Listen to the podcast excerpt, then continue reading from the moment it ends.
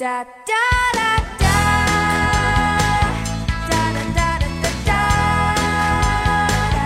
我好想放假，脱了鞋晒太阳。分享最美好的时光，这里是 VG 聊天室。大家好，我是大力。大家好，我是雷电，Sorry，有点紧张，是不是因为我是雷电？对，上个礼拜我不在，呃，你然后你们就假扮我，对，但主要问题其实是一个人啊，连续持续的这个工作，又没有人协助。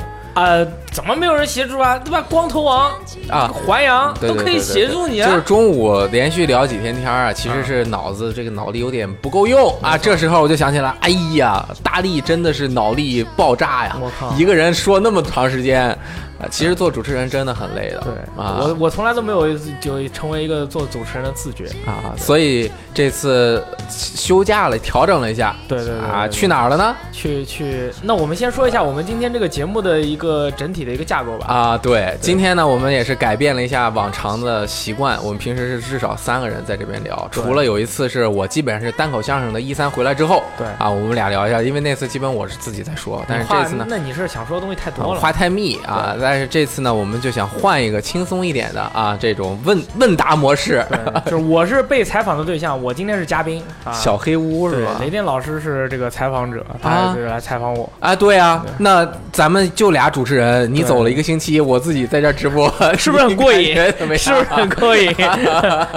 啊，说这玩意儿很过瘾。对，其实我觉得每个人都需要调节心情，对对是吧？那这次大力去了云南，这个契机是什么呢？对对对，这个问题问的非常好啊！因为这个我跟雷电老师一样，我们作为这个电台工作者，我们也会听一些其他电台。我听了一个很神秘的电台，正好里面也在呃推荐一个很神秘的一个节，哎，是不是四个字？啊，对对对，哎呀，正好我也听，叫哎夸夸 Park 是吧？啊对对对，夸夸 Park，然后他跟我们有这个有一个一个成团的一个活动，然后就是推荐了一个旅行社，然后这个旅行社呢，哎，如果有朋友听到啊、知道我说的哪个旅行社，麻烦一下这个旅行社的工作人员联系我，我们就把我们这个这个在这之后聊天的这个内容里面这个旅行社的名字啊，我给你就说出来，对吧？那咱们不能白打广告嘛，那不能给他打广告，不能给他那我们要严守我们的广告大门，啊，对对对对不给钱就不因为我。们是做个媒体嘛，要是个人主播的话，想说就说了，对对吧？这个这这点东西我们还是要注意的。主要是我们影响力比较大，听哎众比较多，没有根本就没有影响力什么的，我待会儿再跟你说。啊然后，呃，就是因为听了以后，我正好呢，就是这段时间呢，灵魂之力啊比较弱啊。你也知道，在这个恶魔之魂、黑暗之魂和在和这个血缘这个世界里面啊，呃，一个个体的强大，它最强大的东西不是它的肉体，也不是它的武器，也不是它的呃那个力啊、敏啊，钱包的呃，大小也不是，是他的灵魂的力量哦啊！你灵魂的力量越大，你这个个体它就越厉越厉害。所以说，那个咱们这电台呢，也是经过了这么多年的一个运营情况呢，咱们这些工作人员的这个灵魂之力啊，慢慢慢慢的变得微弱了。我去，然后这个时候呢，我就听说在云南啊，这个彩云之南啊，有这么一片神奇的地方，叫做香巴拉。它能够净化你的心灵啊，就在这个这个在这个《神秘海域二》里面出现过的一个一块土地啊，你去了那里以后呢，你就可以净化你的心灵，让你的灵魂的力量更加强大。同时呢，我又要展示一个，我要向大家证明一件事，哎，就是一个人出去旅游也是可以的。啊。你明你明明是哎，不要说，哎这 之后再说，好吧？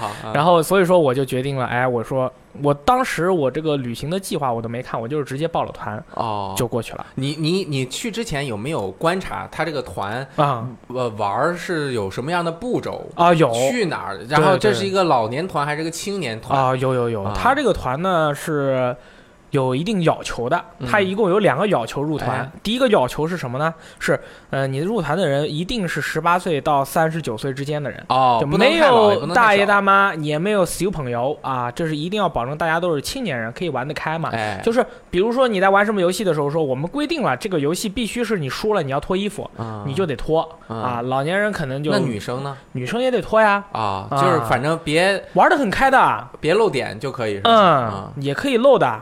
然后呢，还有一个要求是什么呢？是他会告诉你一个集合点，他会告诉你一个撤离点。哦，集合点怎么去，你自己想办法。譬如说，我们这个今这次是去彩云之南，我们的集合点是昆明的哪条路，他就告诉你我们在这儿集合。你报了我们这个团，你怎么过去，自己想办法。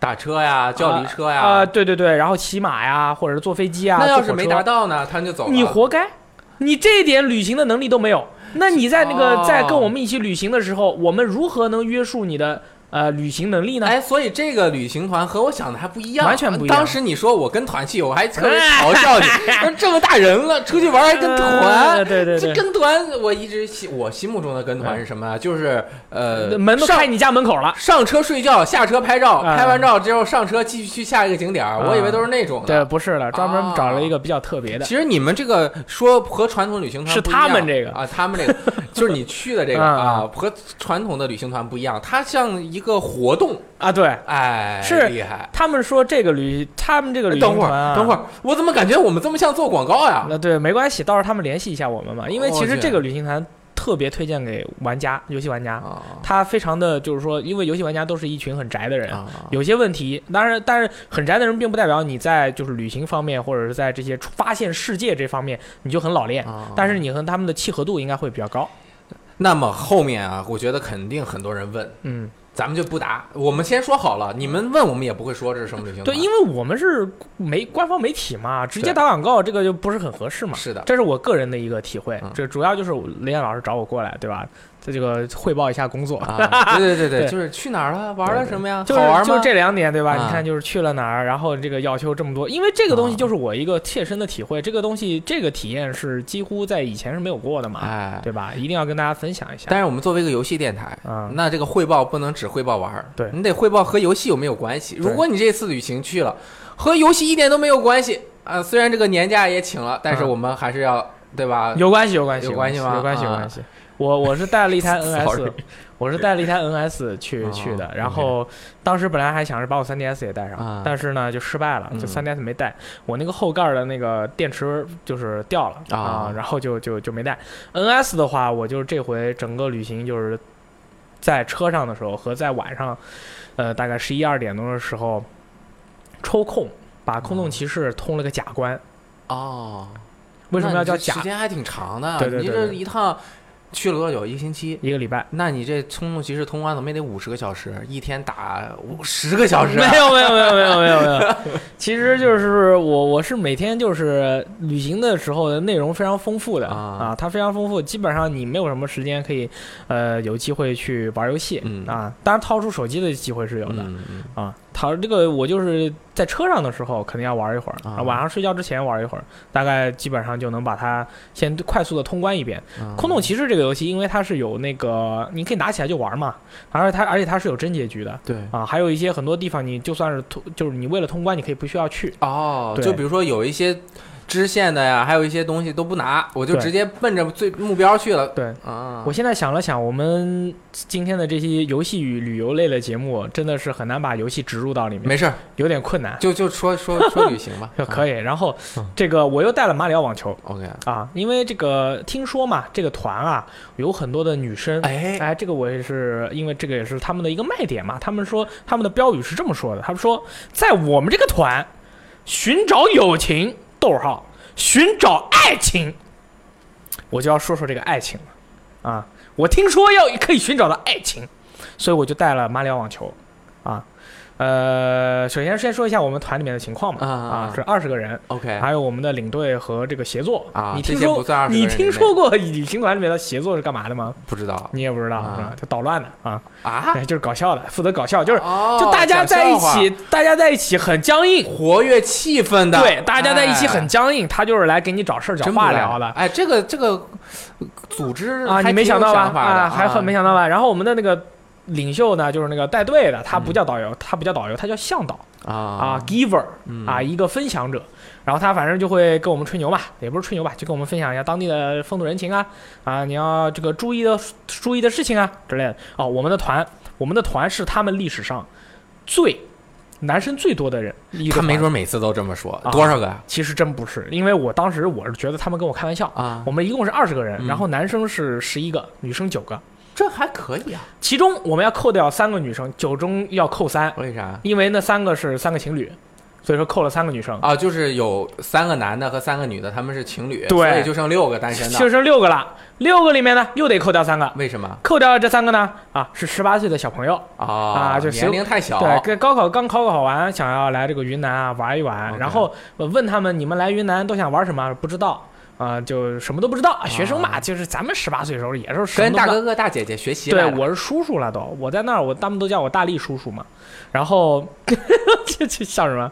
而且他们他们都猜我啊，都就是我每回到那儿，我都让人家给我猜我年龄，全都是猜三十四岁以上啊啊，，基本上都是比我还大。对对对，然后还剩三个姑娘，是呃上海的呃工作时间很久的姐姐啊，啊。都是。对对对对他们三个认识吗不认识？OK，啊。然后基本上就这样了，是刚开始除了结伴去的，其他人基本谁也不认识谁，谁也不认识。就是说明这个寻找爱情去的都是谁都不认识，谁一个人去的，但是这个你观察了一下，这九个姑娘就失败了嘛，我就失败了嘛。直接失败了，对对，直接就放失败弃了，对，就不想寻找爱情。就就没得寻找爱情了嘛。然后那男生十一个减三，还有八个呢，对对对，八个全是呃单身，然后八个减你七个，你可以从这七个加里面呃这个我们是组团出行嘛，啊男生跟男生一起还是比较好聊的嘛。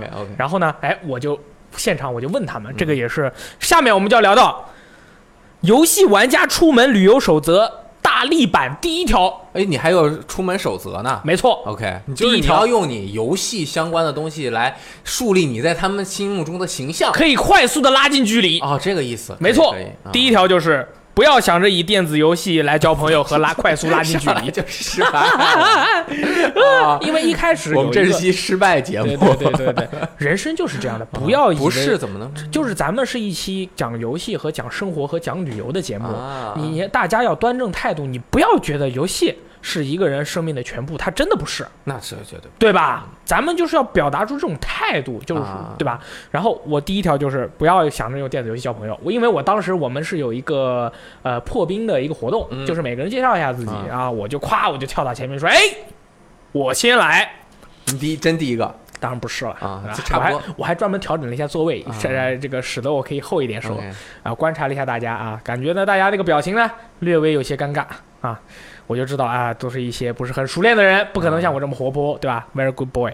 然后我就介绍自己的时候，我就说我是这个一个游戏媒体的啊，在这个中国玩主机游戏的朋友，应该多多少少都有听过我们，没有听过我们也没有关系现在赶紧下载啊。现在下载广告做过去了就没有没有没有。啊！但是我就说你们可能都听过，然后首先问你们都玩过主机游戏吗？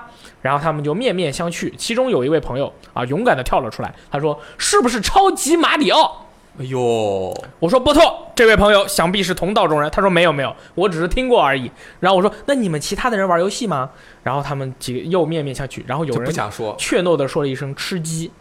啊啊那还可以我说哪儿玩的？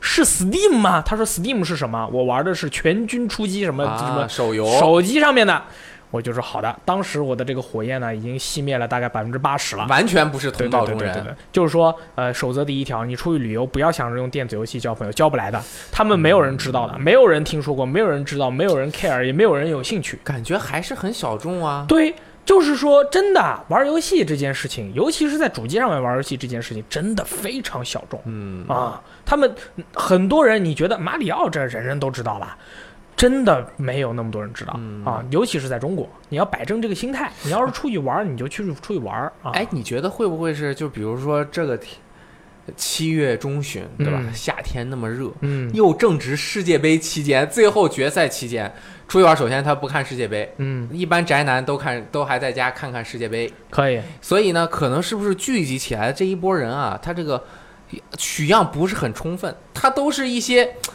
现实生活中可能和我们完全没有交集的人。呃，有可能哎存在这样的情况。对那么其实呃，就是、呃但是反过来想的话，确实差不多。爱玩，就是像咱们这样爱玩游戏的人，把它作为这个一部分的人呢，真的没有那么多、嗯啊。大家要摆正这个心态。嗯，然后我呢，就是说啊，你们不玩游戏没有关系，我培养你们玩游戏的爱爱爱好。NS 直接作用就起来了。对，这 NS 就很威猛了。你说等一等，下面人都不要介绍啊，我把 NS 放这儿，我们先玩一把。对，你看，因为每天晚上我们在客栈里住啊，它都有大厅的。OK 大厅里面呢，大家都不是不是玩狼人杀啊，就是嗯打牌啦。嗯哎，那我这 NS 就跟你们这些牌啊、狼人杀比起来，我这个很新鲜，嗯，我这个很快乐，对对吧？我就夸把 NS 拿出来了，我说有没有人跟我打马里奥网球？OK，然后他们说什么啊？然后我知道马里奥网球看来失败了嗯啊，这个 IP 没听过。我就说有没有人跟我打网球游戏？哎，没有。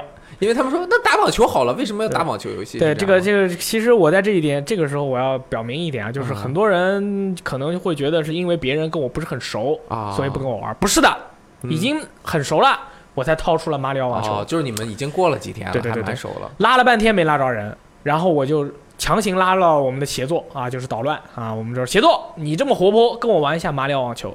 然后他就跟我玩马里奥网球，嗯。呃，马里奥网球这个游戏呢，他完全玩不来，嗯就是我不用超能力，他也完全接不到球，嗯，也也也，嗯就是可能，呃，就是说，可能在我们眼中，就是网球游戏其实没有那么难嘛，可能对于他们来说还是有一定困难的，啊，所以说就就完全失败了，就是从头到尾就失败到爆炸，就是大家根本就不想不想，而且我们俩在那玩儿，你知道吧？旁边的没人、一个人看，没有人看的人都没有，也没有人问，就是一点兴趣都没有。就游戏，你觉得啊？你有时候就觉得游戏这个东西啊，好吸引人呐、好有意思啊！你就算玩的话，一定会有人看的呢。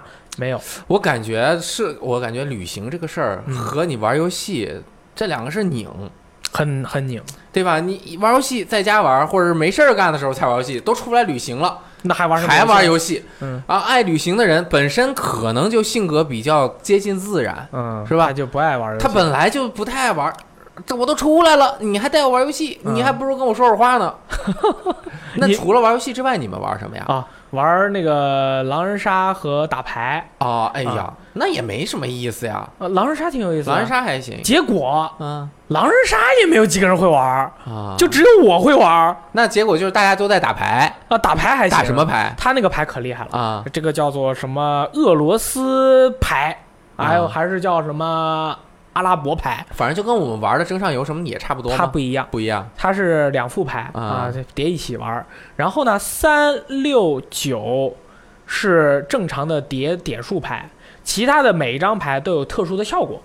啊，三六九牌，咱们是这样，就你三加六等于九，一直加到九十九，再往之后轮到谁，如果你还只剩点数牌，你就死了。但是除了三六九以外，四五 J Q King 都有特殊的能力，譬如说你拿到这张牌以后，你出示四，你就可以反转，啊，这个好难啊，好难记啊，好难记，但是有点像 Uno 啊。但是很容易学。啊。啊，它只要你把你的 iPad 打开，把这个每张牌的特殊功效放在这儿，啊。你一把就会了。嗯。这个玩的人很多，啊，因为简单上手，所以说你出门的时候，我觉得，要不然，其实我觉得这回啊，我的这个团队案例啊，它这个失败啊，我觉得不是因为失败，不是因为我们的这个产品不行，而是这个大家啊，这个对于这个东西的接受能力比较不行。你是说产品是游戏产品不行啊。我是我是说，这回我团队里面的这些对象啊，他啊们都比较比较呃僵硬。啊，不擅长社交的一群人，哦我能明显的跟他们聊天的时候，我能感受到嗯。大家不是很擅长聊天，也不是很擅长玩游戏，嗯。也你玩狼人杀的时候很明显的，嗯。你玩狼人杀的时候你得演呀，转，你得演呐、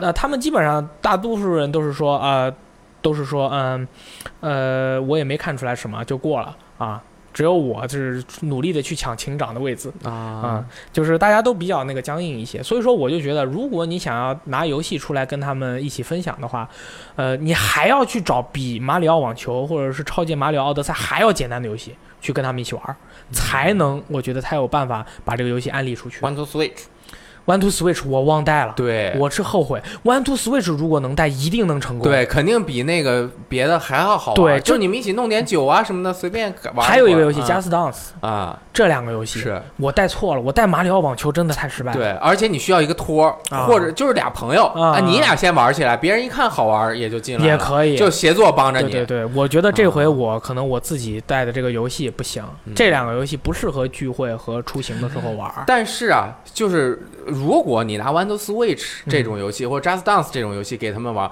其实你就是想传递游戏的心情是达不到的。对。他们不仍旧不会把这个当做是说一个就是我们平时玩的那种游戏，他还是觉得这就是一个工具这就是个一个游玩工具。游戏游戏方式。啊，他嗯还是不会对游戏有任何的呃想法。对。啊。所以说，所以说我这回我觉得是我自己的问题，我要反省。啊，啊我要反省，就是带这个游戏，我当时，当时我怎么，当时我走之前，我脑海中就是走了一下，想着带什么游戏？可可能要带 One to Switch，、啊。但是我想，因为那个团里面的人，那个我团长还有协作以前跟我说，一个团二十，像他们这样啊，一个团二十个人，一般十六个女生，四个男生。啊。啊，你要是带那个 Just Dance 或者是 One to Switch 呢，我觉得还蛮不错的。对但是我当时是就想着，哎呦，那么多女生，我还跟她玩什么游戏啊？是啊我就没带啊。结果就发现我操都是老爷们全是，硬汉和猛男，我操！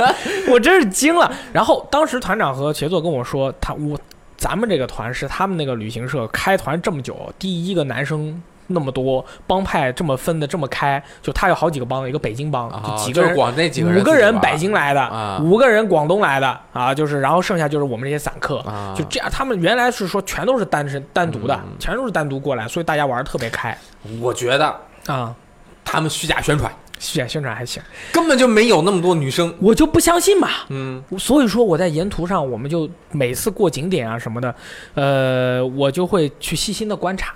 然后呢，因为我们这个团在每次在当地的那个朋当地的比较有名的那个店里面啊，人家都会知道你是你们，因为他们能明显的感受到我们这个团的不一样。一样，啊他们印象很深，因为嗯每次都聊得非常好。譬如说我在沙溪古镇的时候，有一对呃姑娘，他们是呃这这呃朋友，哎很好的朋友哎然后呢？我们就我们几个，我们四个男的就坐进去了啊啊。我们坐下以后，我们就说。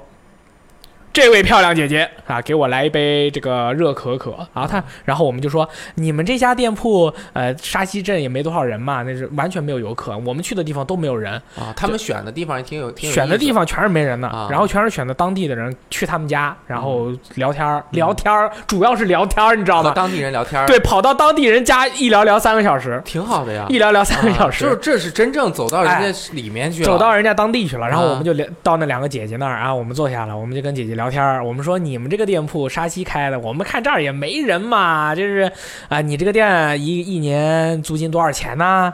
然后平时来了来往过客有多少人呢？然后那两个姐姐你知道吗？他们第一件事情你知道问的是什么吗？嗯她们问你们是那个哪哪哪来的吧？不对，啊，他们说你们是来看项目的吗？你们是来准备来这儿做生意的吗？啊啊，因为看我们可能几个人年纪都挺大。啊，想来投资的，对，想来投资的，想来这个感感受世界的。Sorry，感受世界的。然后呢，我们说不是不是，我们就是来玩儿的。然后又开始聊，但是你也知道的，没什么好聊的嘛。就说你们以前是在哪儿的？他们说以前是北京来的啊，上班上的很烦，就是想来这种乡下地方过的日子比较开心。啊，问到最后了，我说：“哎，两位姐姐，我能问一个问题吗？”我说：“你们听说过我们这个团吗？”他们说：“听说过啊。啊、你们是的吗？你们不是吧？”嗯我，说：“我们怎么不是了？我们这这这都，我们也没必要骗你啊。他说没见过这么多老爷们儿一块儿来，是这么说”的啊，吗？是的，真这么说的？对，他说：“啊你们那个团不是二十个人，十九个女生吗？你每回都跟我们聊得很开心啊，你们四个男的算怎么回事儿？”我们当时就开始拍桌子，啊我们说：“对不起，我们错了，我们也没想到怎么全都挤到一块儿来了。”啊集到一块儿来了，然后就没办法嘛，就出去了。然后之后我们又去了香格里拉啊，去了香格里拉以后呢，去一个藏藏族同胞的一个家里面去去他们家喝酥油茶。嗯哦，他们家喝酥油茶很厉害的，给你搞一杯那个酥油茶，然后搞点那个青稞面进去以后，你要拿中指疯狂的搅拌，嗯搅拌到最后它会干掉，干掉后变成一个有点像泥巴一样的东西，然后我们就把它搓搓搓搓搓搓成一一个像大屌一样的那个长长的圆柱形的，然后一口一口把它吃掉。这当时呢。啊，我们在这边跟当地的这个藏族的女女女姐姐啊，她在唱歌，我们就问她，你倒酥油茶的时候，你是不是要唱歌呀？她说是长的，然后就是说，那你不如给我们唱一个，你唱一个，我们唱一个，然后他们就唱一个，我们唱一个。这个时候呢，我们的导游，哦我们的向导和那个藏族的那个大哥，他们就出去聊天去了啊，哎在外面叠聊天去了。然后我这个时候我就说，哎，我想上厕所，然后我就出门，正好经过他们俩在聊天，嗯然后那个藏族大哥就以那个用那个藏族口音去说，他说。啊，你们这个团怎么这回这么多男生？以前从来没有见过这么多男生。哦然后我们那个，然后我们那个那个向导就说：“是的，我这也是我第一个带的这么多男生的团。”我当时一拍大腿，也不去上厕所了，回头就跟我那几个伙伴说：“我说擦，咱们太倒霉了。他们不是骗我们，都是他们以前真的很多女生。哦然后后来呢，实在是我们几个男的实在没劲真的没劲，你知道吗？我们就我们就跟协作说，嗯我们说，哎，这协作不行啊，你们这什么寻找友情、寻找爱情？友情我不要，我就要爱情。人家说的也没错啊，对要么寻找友情，要么寻找两个给你搞着一个。对他当时就这么对我说的。哦我说你不要废话，你现在回去就把你那个宣传语上那个寻找爱情给我划掉，哪里有？啊这个时候，突然出现了两位小姐姐，嗯是他们旅行社过来当地调研的。啊，说啊，你们团没有女生，哎，我们俩还不错吧？你我们跟你们一起聊，提高你们的客户的体验啊！我去，他这服务还蛮周到，还能我找当时都惊了，我说这有什么用？他是他们公司的工作人员，啊你知道吗？他们坐下以后，两句第一句话就是呃我们是我们的公司工作人员啊，我们是来当地调研的，你没有女生陪你们聊天，我们来陪你聊，提高你们以后一定要给好评哦。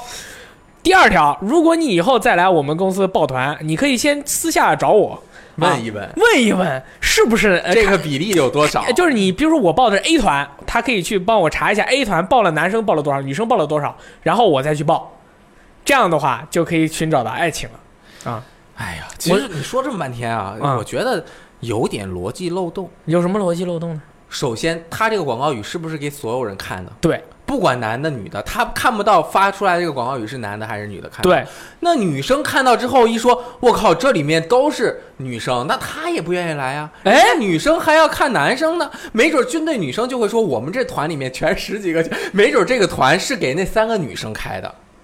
啊，说着玩的阴谋论啊，但嗯有可能，有可能都有可能啊。然后反正就大家倒霉了大家都互相看不上我们，啊你知道吗？就就就就，那你有没有觉得你这七天浪费了？没有？哎，那你去香格里拉了？刚刚说香格里拉风景怎么样？香格里拉的风景，我是对照的是《神秘海域二》里面香格里拉的这个风景。哦，我最喜欢《神秘海域二》，它里面有那个雪山嘛，上面飘着那个旌旗，对对对，对就是有很多蒙啊藏族。藏族的人，哎藏族然后在惊奇，然后我就到那雪山顶上，特别喜欢那画面。我在那当时停了至少五分钟，我就站在那个惊奇下面，然后看那样转着看。那就有两个问题啊啊，是不是这个当现场的这个风景啊就和这个像像个游戏里面一样？对我没去过，还有一个是这个游戏里面香格里拉里面有野人 啊，这个 这个我没现实里面有没有啊？这两个问题我给你解答一下。啊第一个问题啊，啊，这我去的时候七月份嘛，雪山上面没雪，哎，香格里拉不是还挺高的吗？香格终年积雪吧？香格里拉是一个 title，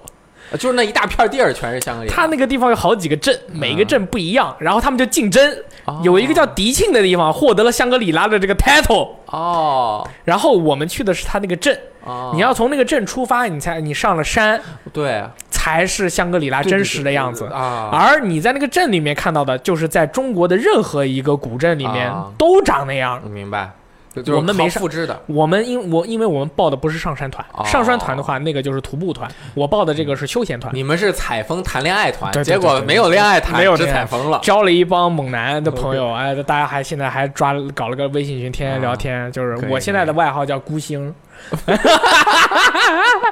就说因为你来了，我们团里面都是男的。我说你放屁，你没来吗？为什么你凭什么说是我？说不定就是你啊！我操！太好玩了。然后旁边的女生就看着我们说，嗯、几个单身汉，然后那互相戳，然后啊，但是确实是这个香格里拉，你一定要上山，你才能看到它的那种感觉。然后上了高原以后。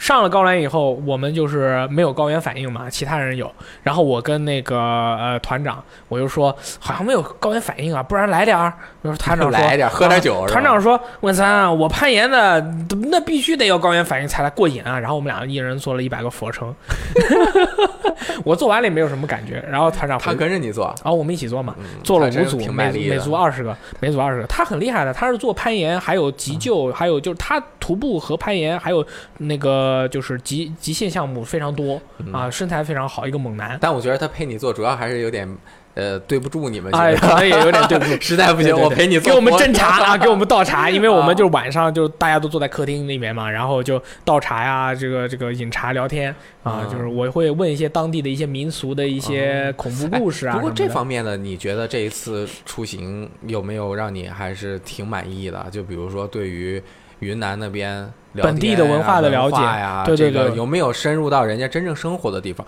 因为大部分其实去旅行，大家没有那么多功课。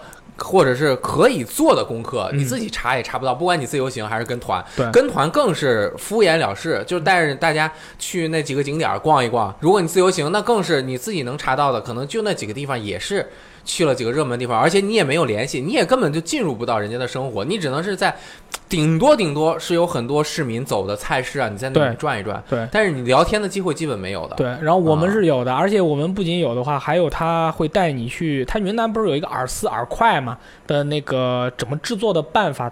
制作方式，他带我们进工厂看，啊，他们这个直接就是一个菜市场，然后菜市场里面一个小作坊，就带我们进去看他那个饵丝饵块是怎么做的。哦饵丝饵块是米饭做的嗯啊，云南的那个早饭都是吃饵丝的嘛，那其实那个就是用米饭把它压熟了以后做出来以后，最后切成丝，它是米制品。饵块的话，其实它就是一个米做的饼。啊光说的话，你会觉得这是饵丝饵块是什么东西？它其实就是这些东西。如果不说的话，这些东西就是纯粹靠说，我们都不知道的。我们都是进去了以后看他们操作，然后站在旁边看蒸笼，把它蒸出来、压出来、切出来，然后最后还跟他聊天。我们说，我们我们跟他聊天聊很多的，聊到最后都没得聊了。啊，聊到最后没得聊了嘛。他那个阿姨也很忙嘛，还在那弄他的那个耳丝和耳块嘛。我们就最后来了一句：“阿姨啊、你这个耳丝和耳块刚出炉的，给我一块呗。”然后他就从里面切了一块给我们吃哦啊，有点像米糕哦啊，有点像米糕就狂吃。嗯然后还有就是当地的，还有那个各种各样，他会我们到菜市场就是当地人去的那种交易的那种菜市场，然后那个向导都不知道那些呃菌类是什么，因为太多了。对对对他知道一些草草草类和植物类，但是菌不知道，我们就直接找了个摊主就问说你这个是什么呀？我们买一点拿回去晚上怎么做呀？他都会告诉我们。然后藏族的那个一个姐姐，哇，太太活泼了，就是说什么都笑。嗯我们去了一个地儿，那都是藏藏牦牛啊什么在那个屎上跑，我就跟他说。在屎上嘛，在屎上跑嘛，那个那个草原嘛，对吧？哇，那个超级上都是屎，超级辽阔，对不对？就是我们在我们印象中，就草原超级辽阔，就奔跑、旋转不停歇，对不对？你你们真去了那儿，你真是不敢奔跑、旋转不停歇太广地上啊，它好多沼地，啊，除此之外，每一寸地土上都是屎，全是羊和牦牛拉因为屎。在那边吃了就拉嘛。对，我就问那个，我就问那个姐姐嘛，叫依稀啊，依稀，我说依稀啊，这地上都是屎啊，这怎么走啊？她说没事儿，她这脚踩在上面就就屎上就屎上飞嘛。应该穿一些胶鞋。啊，没穿，我们就自己就踩，我们就注意着看着嘛，就跑嘛，然后我们就反正就是聊到草原。大嘛，草原特别大，嗯特别广，还有一只牦牛是白色的，一看就是大佬。嗯我们就站长老牛，对我们走过去以后，那个那个依稀就说你们要离他远一点，因为他是大佬，所以说要对他足够的尊敬，嗯，然后站得远一点，也不要使劲拍，差不多得了。啊，呃，除了这些之外，你有哪些？比如说，你去了七天，你嗯印象比较深的地方是哪儿印象比较深的地方，那肯定是香格里拉了。啊啊？就还是那边，对对，香格里拉它嗯它那个藏族，然后我们去捡蘑菇呢，还去他们那个自己的田里面去捡蘑菇，然后那个前面是山，然后山上面下来两个那个村民是跑下来的，啊，然后就看起来很慌慌张嘛。然后我们我们正准备进山，然后他们说，然后我就问，哎，你们怎么往下跑啊？然后他们说。打雷了，下雨了，马上要下雨了。你看远处那个山，我们说这个天气预报啊。我说天气预报没有啊，他说你们这些什么都市人是用什么这些这个看这个天气预报没用的，你看看那云，你看那个云马上就下了。呃，还是白色的，怎么了？啊，我们说给大家，然后往里面走，然后咵就下雨，哦 就往里面下，下来往回跑嘛。然后就是他们当当地还有那个什么叫什么，有一种草，呃，它那个植物它是杆儿啊是红色的，你一挤它会出奶白色的东西，那个是有毒的。啊啊，那个在这个季节它盛开的非常鲜艳，哇，好好漂亮。然后我们进去的时候，依稀突然说：“你们所有人都蹲下，说前面这有一片都是这种草。”然后他的这个蹲下干嘛？蹲下以后不要不要踩到了嘛，啊。你要蹲下走慢一点。嗯然后他说这个这个这个草啊什么的，你一定不要碰到了，碰到了以后这个奶白色的东西你也不要碰，这个东西一吃你就嗝屁了。啊，啊，那么恐怖。就是这么恐怖。然后再往里面进山，进山我们去采蘑菇去了嘛，啊，就想搞点松茸啊什么的，嗯，然后也没搞着。啊，但是采到了一些正常的蘑菇其实大家比较关心你有没有去丽江啊，去了去了。丽江是我们整个行程里面解散的地方，啊就是在丽江，到了丽江，我们的行程就结束了。啊，那就是你愿意回来就回来，不回来拉倒。对对对，就是很多人在那里结束了以后，直接去了瑞龙雪山，有些人就直接回家了。啊，有些人在丽江待了，我们所有人到了丽江以后，对丽江的看法就是丽江太菜了，嗯，真的非常屎，就已经被商业开发的不成屎样了到爆炸。所以说啊我当时到了丽江，我什么事儿都没干，嗯我就是找当地人去聊天去了。啊，我找了一家客栈的老板，我都没就是我都没住那家客栈，我就坐在那个，我就看这家客栈很好看嘛，嗯。我就进去看。然后老板是个东北人，十三年前来这儿的，嗯。当时他们这块地被他租下来，啊。他租了二十年，哦，一年一万块钱，那么便宜，他租了二十年。那他是建新建的吧，在上面就十三年前建的，啊，他租了二十年，啊，他然后他在那儿开了客栈，他赚到爆炸，他没事儿干，就坐在那儿跟我聊天儿。啊，就说他以前是东北的，没那个学书不好好读，就是出来闯，跑到这儿开了一家这个客栈，二十二十万买了二十年的租金，然后你看他这个客栈特别好，嗯。然后跟我说了一下当当地民族的情况，他那个地方是叫哎什么族我忘了，呃他说啊他但是他说的事情我在这边不能讲，OK，因为他跟我说的东西比较比较危险比较危险。谢谢啊，我当时就嗯打听的比较多啊，就是当地人的一些情况啊，游客的一些情况啊，你们团里没有成功寻获爱情，你没在丽江尝试一下？呃其实根本没有，其实根本没有，对对对对对不不不好，太乱。丽丽江，丽江以我的表述啊，丽江就是中全中国最大的古镇形式的。呃，食品与副食品集集中采购与交易基地，啊，都是那样的，现在全都建成我们上了它那复制的，对我们上了它那个最高的那层山啊，往远处看，下面全是古镇，而那些下面的全是古镇那些地方，百分之五十是客栈，嗯。百分之五十是卖炒土豆啊、啊。臭豆腐啊、烤条啊、鸡肉啊，吃的根本就不存在文化可言。其实根本就没有想好要怎么弄，以及大家来这边原本是想看的是什么东西，他反而以为自己都弄上那种古仿古的建筑，他只是长得像，对，但是他没有这个东西。根本就没有那个气儿。你要去要去就去找当地人，当地人带你到远的地方、啊没人的地方。当时那个那个客栈老板们就跟我说嘛，他说你下回来就住他们客栈，然后他带我们去玩，那嗯比这儿老美了。他说，哎，那地方那真是老美了，兄弟。我说，嗯哎，这是那是下回如果再来的话，那我一定不来这儿了。我感觉去，就比如说要去古镇啊什么的，很多人一般去个一两次，再也不去，再也不去哪的古镇都不去，都一样的。为什么？？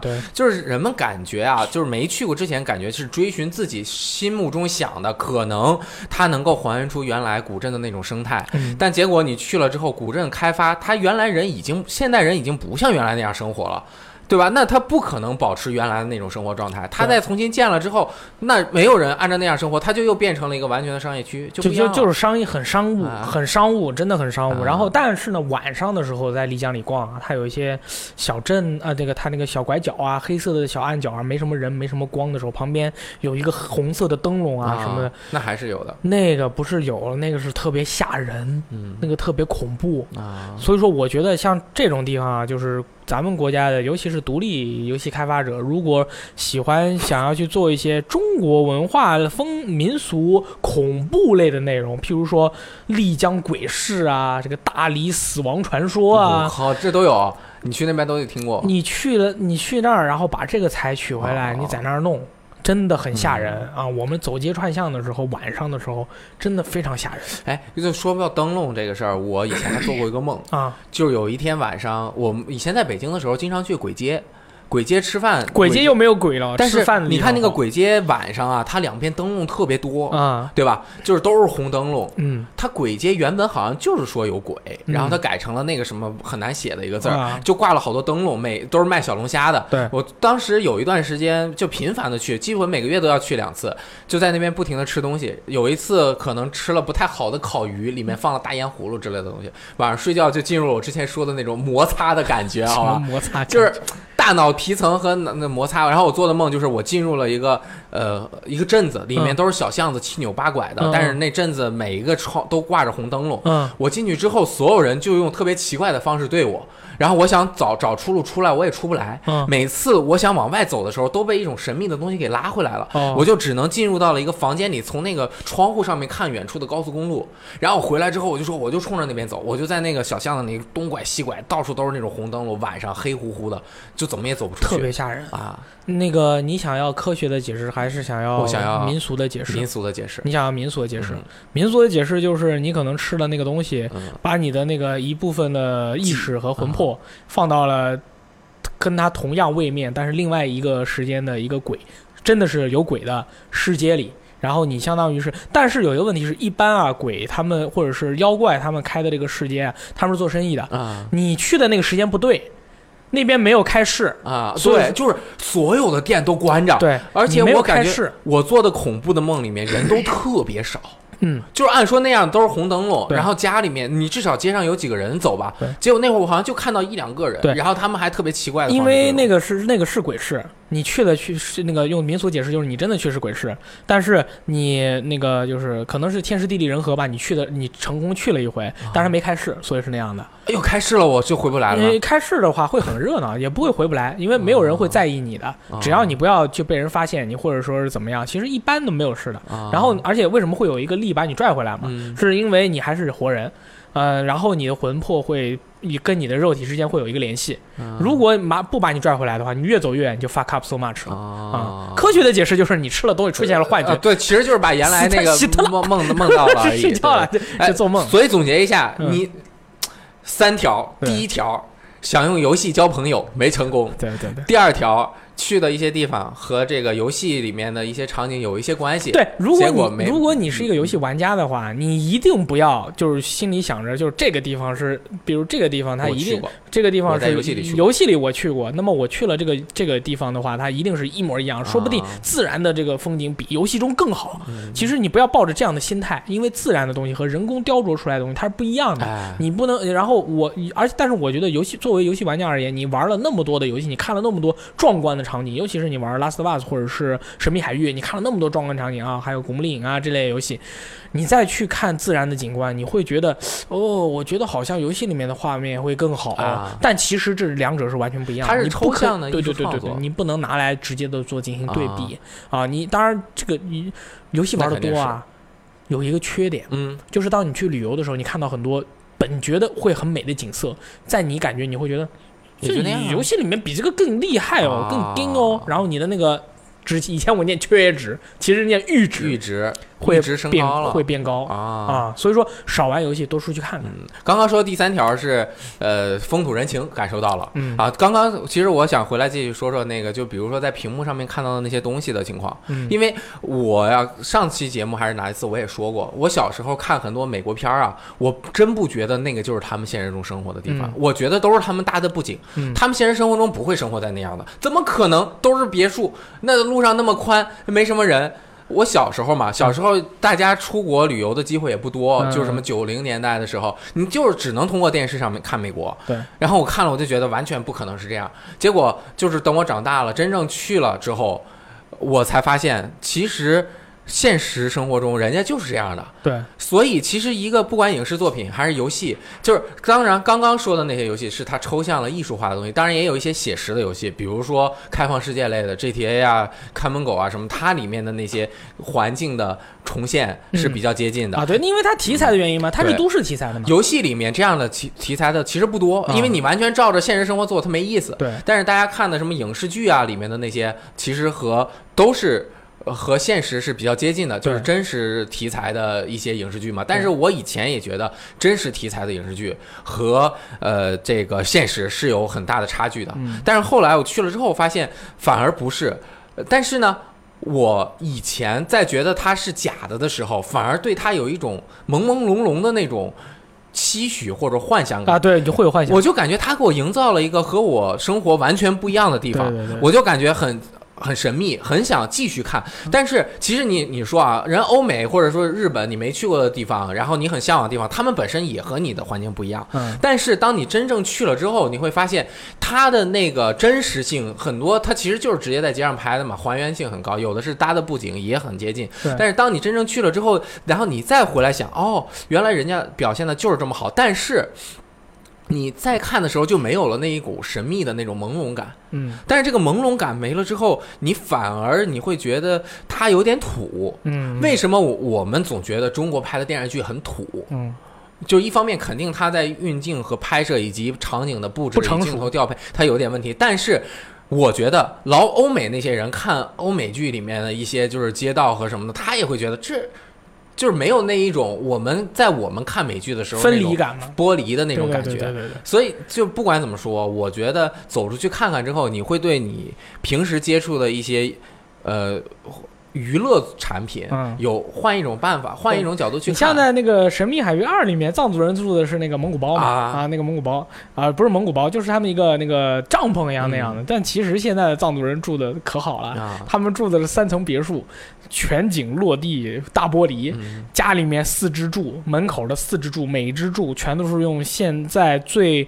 稀有的木材，二十万一根，哐哐四根，然后家里面还有一个顶梁柱，那个更贵。那他们一 一栋房子就是那种。相当于是三楼的别墅，啊而且还是旁边全部都是那个透明的玻璃，哇，他那个太有钱了，无比的有钱。哎，但是其实有的时候，你想，就是我们就像你刚刚提到的这种，你真正去了实地之后，你会看到很多你在影视剧或者是游戏中感受不到的细节，啊、对以及它踏踏实实的那种厚重的那种冲击感。对，他会有一种哇，这东西好大一只啊，然后就好大那种感觉。啊，就比如 GTA 五里，大家都玩的比较多，就那个 Santa Monica 海滩，大家经常去、嗯 Hollywood 的上面大牌子，包括格里芬斯天文台，还有那个纽约的各不是纽约，就是这洛杉矶的各种地方，什么高速公路什么的。但是其实我第一次不是第，就是去了 Santa Monica，我当时去的时候还没有玩过 GTA。然后 GTA 五还没出，然后后面我又当时就也一般，感觉就是一个海滩嘛，挺漂亮的。然后玩了 GTA 五之后，对那儿有了一个在美国人眼中的美国人美国的一个印象的描绘。然后等我再去的时候，我再看，我就感觉有一种很奇妙的结合感。我觉得现实生活中呢和游戏中的这个场景各自有它各自的魅力。游戏中它是把很多呃重要的东西突出出来，突，出了出来，嗯但是你在现实生活中你会感觉到人气儿。嗯，这个人气儿是在游戏和影视作品中你没有办法体会到的，就是你第一人称进去，你可以看到、闻到，以及和他们真实的互动的时候，嗯就特别不一样。比如说我在游戏中看到，哎，这儿有一个店。对吧？是个游戏厅，我知道是个游戏厅，我顶多在橱窗里看它是个游戏厅，但是你实际到了那个地方，你可以走到游戏厅里面去玩儿，对，然后你去完全不一样你。去和那个店主聊天，然后你买了一个六十六号公路的别针儿，然后你把它别在你的书包上。当你每一次看到你书包上的那个六十六号公路的别针儿的时候，你就想起当时在那么一个小的一个呃小的那个店里面，有一个老板在跟你聊天，你还和他讨价还价，嗯然后结果人家说我我们这儿不讨价还价，或者呃有一次我就走了，我说你这太贵走，然后他说哎没那我这两个加一起卖给你怎么怎么样，就给你给你便宜你。这么能讨价还价呢？呃就是瞎蒙嘛。对？吧？然后我还记得在三塔莫尼卡海滩那个最外面那块儿，不是呃有一个任务是在那边给你的嘛？那个主角和另外一个人坐在那儿聊天儿，嗯但是我是在那边看下面有好多海豚，就那海豚一个两个出来，然后在那玩儿。就是这种真切的感觉，和你在游戏中，其实我觉得两个都不可缺少。对，它是。就是说，有些人会可能可能会想来拿来对比吧，但嗯其实没有什么好比的。这个嗯两种都是完全不一样的体验，都可以拿来组成你这个体验中的一部分。啊对，不是没有不存在什么谁比谁更好，或者谁比谁更好看之类的，啊都是要有的。但是我觉得再回来的话，就是美国人看到 GTA 五，就是天天生活在洛杉矶的人玩 GTA 五的时候，他走在那个地方，和我们偶尔去一次的人感受肯定也不太一样。嗯，但是这个不好说吧？这个我觉得，我我觉得就呃，比如说我去涩谷去的次数肯定比 Santa Monica 多。嗯，我去过很多次，我对那边其实也蛮熟悉的了，就包括它的每个街道。哇，very good Japanese，啊，就是我我去那边就会在那个巷子里瞎逛嘛，涩谷那边。然后等我玩游戏，呃，比如说玩到那个《幻影异闻录》，嗯女神异闻录五》，它都有那个涩谷那边坐地铁嘛。呃，我感觉到了那个真实的地方之后，和游戏中还挺像的。但是，呃，我就在玩游戏的时候，我觉得游戏做的很简单。啊，他把那个抽象出来之后，其实只留下了几个符号化的东西。对对对对它真正他就是把它符号化了以后，把它做到游戏里。啊，离的那个真实的表现距离还蛮远的，嗯所以我觉得，不管是看影视作品还是呃玩游戏，嗯，以前小时候我总觉得，哎，这个影视我看过了，和这个真实的地方有什么呢？但是其实还是。我觉得你真正走过去之后，那个感觉绝对不一你。看到的是创作者想让你看到的，对其他的东西他就没有，他他不是说不想让你看到，只是你就看不到。啊、啊我我就是旅行去有一个特别，就有那一次，我感觉特别的不一样。嗯，就是美国大峡谷，很多游戏里面的都有嘛，黄盘空战》里面也有很多那种钻峡谷的那种。就是有一次我去大峡谷是国家公园，它是在洛杉矶和维加斯中间。有一次我正好去美国多待了几天，我就去那大峡谷那边，它是有一个。呃，峡谷大家应该都看过那个照片，我们都是在峡谷的上面。你要到下面去，你要坐直升机下去之后，坐直升机下去啊，对，就是你要花钱一百美元坐直升机下去，它还有船，可以让你在那峡谷下面的水上面，在那个划着小船，你坐着人有人划，然后在那边转，然后很很近的接近那个峡谷的壁，因为你在远看和近看是不一样的，近看能看到很多的纹路嘛。然后我想说的是，我们是坐在那个峡谷的上面，你看到的是峡谷的下面嘛，嗯然后有一个谷，就是那边是一个鹰。它看起来那形状像鹰，因为啊鹰又是、鹰又是美国的一个标志，嗯。就是，然后那边的就是什么 Eagle，什么 God bless America，、啊，就是呃神助美国、神佑美国、天佑美国的这样一个感觉，就是它鹰就在那边的一个感觉，那鹰巨大，就跟整个峡谷那么大，它是一个关口一样的地方。嗯。然后我就坐在那儿就不走，我就坐在那儿待着，因为是我自己去的嘛，我就在那儿待着看这个地。当时我就忽然有了一个感觉，嗯。就是这个地方天佑美国，对吧？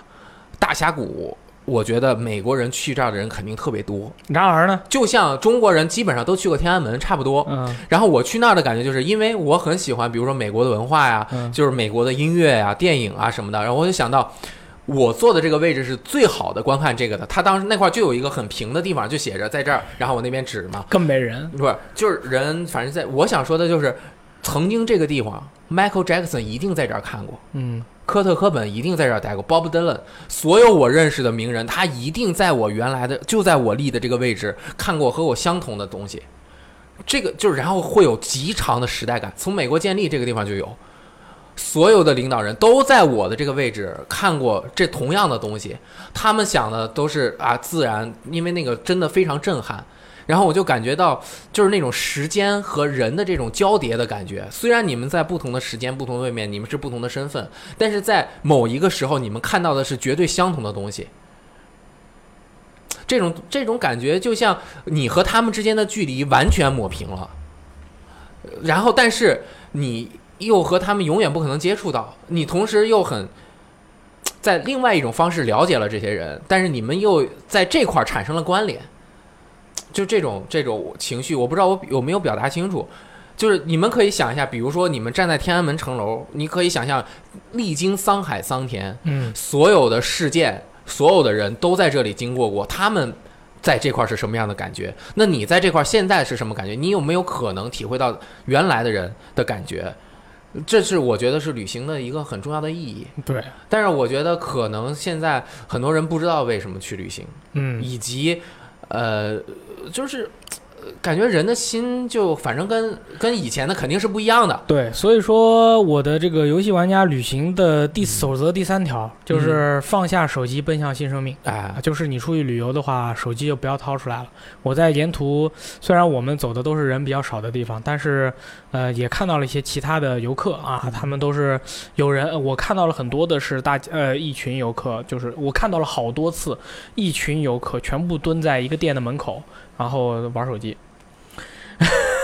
你是出来旅行来了，你还是你是说说明这地儿太没劲了吗？是来干嘛？就是有可能是你这个地方太没劲了。啊，但是我觉得更多的是我我完全无法理解为什么你出来玩了，你还要把手机拿出来，几个人蹲在一起开黑玩游戏，这个实在是有点儿，这这这不关我的事啊，嗯这不关我的事。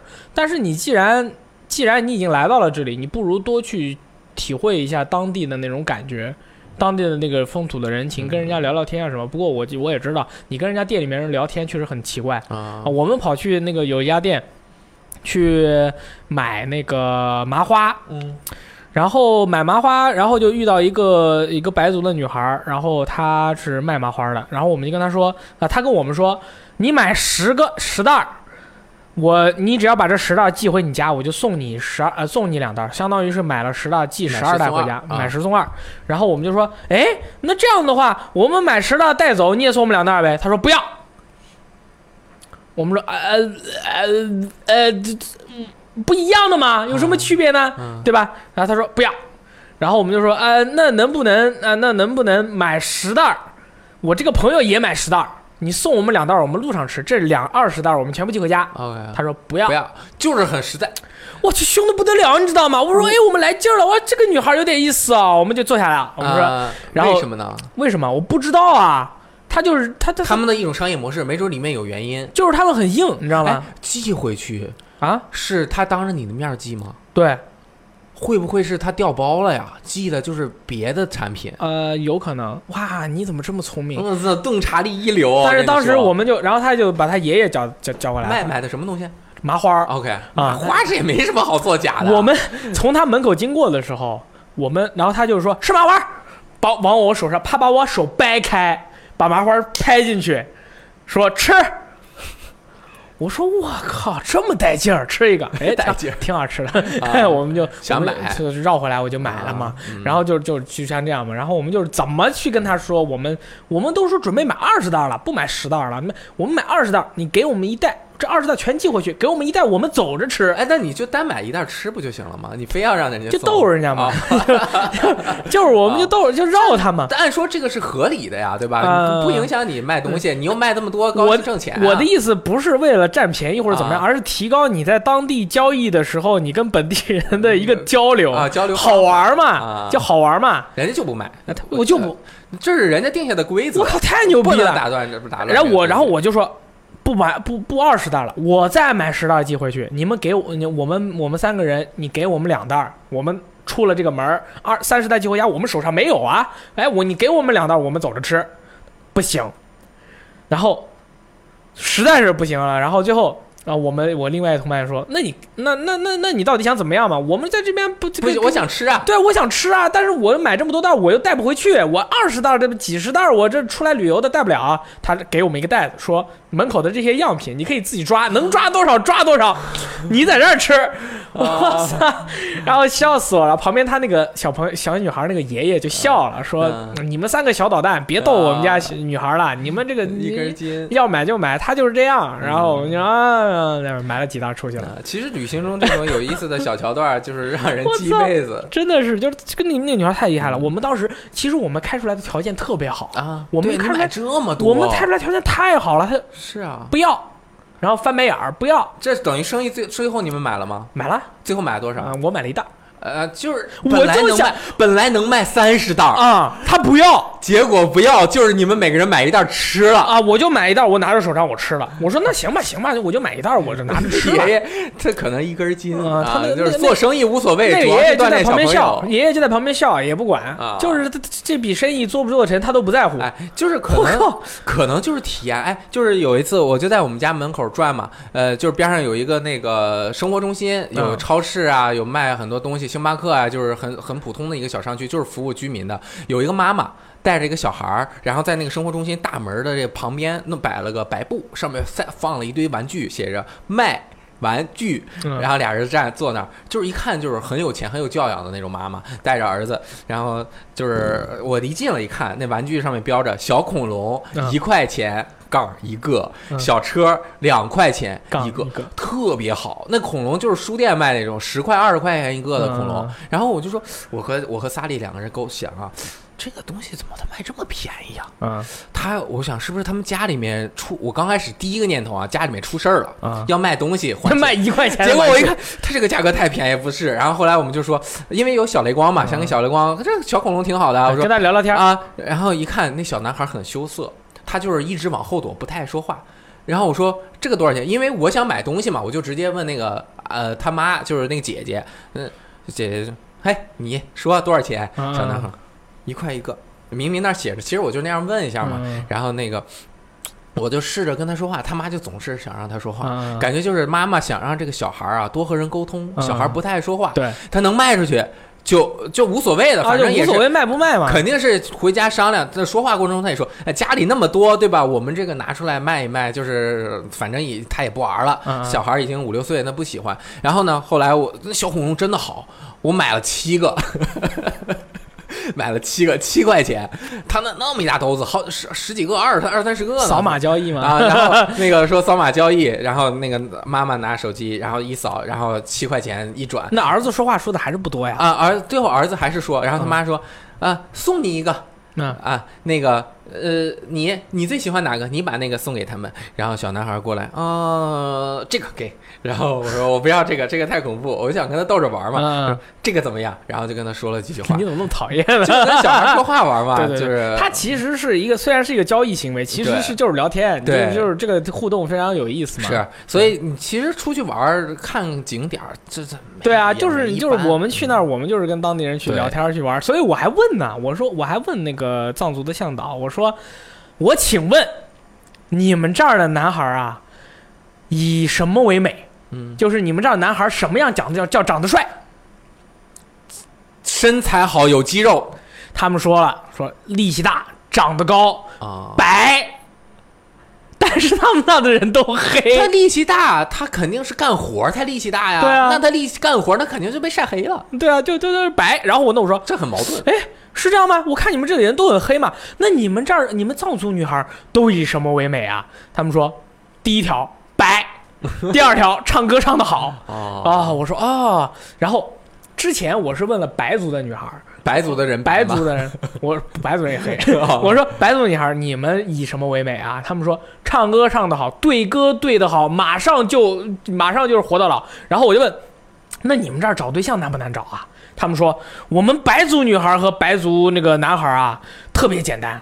啊，只要这个歌对得上，旁边有个小树林，看到了吗？啊，这个地上铺着蓑衣啊，身上盖着这个羊皮，天上就是月亮啊，你们想干嘛就干嘛。啊，我说抠抠手心就回那家。他们这个不是他他们野外就就这个美好的日子就过了嘛，哎对吧？我说哇，这么厉害的吗？他说那可不嘛，他们这个每年每每年这个这个对歌大会啊，左边是对歌大会，右边是小树林，脱了蓑衣就进去。这个就是人生观和世界观是不一样的。我当时就说哇，那那你知道我们那儿结婚就是或者说你要找一女朋友，你还要买房买车什么什么？他说不需要，你只要唱歌唱得好，跳舞跳得好，我们这边就好。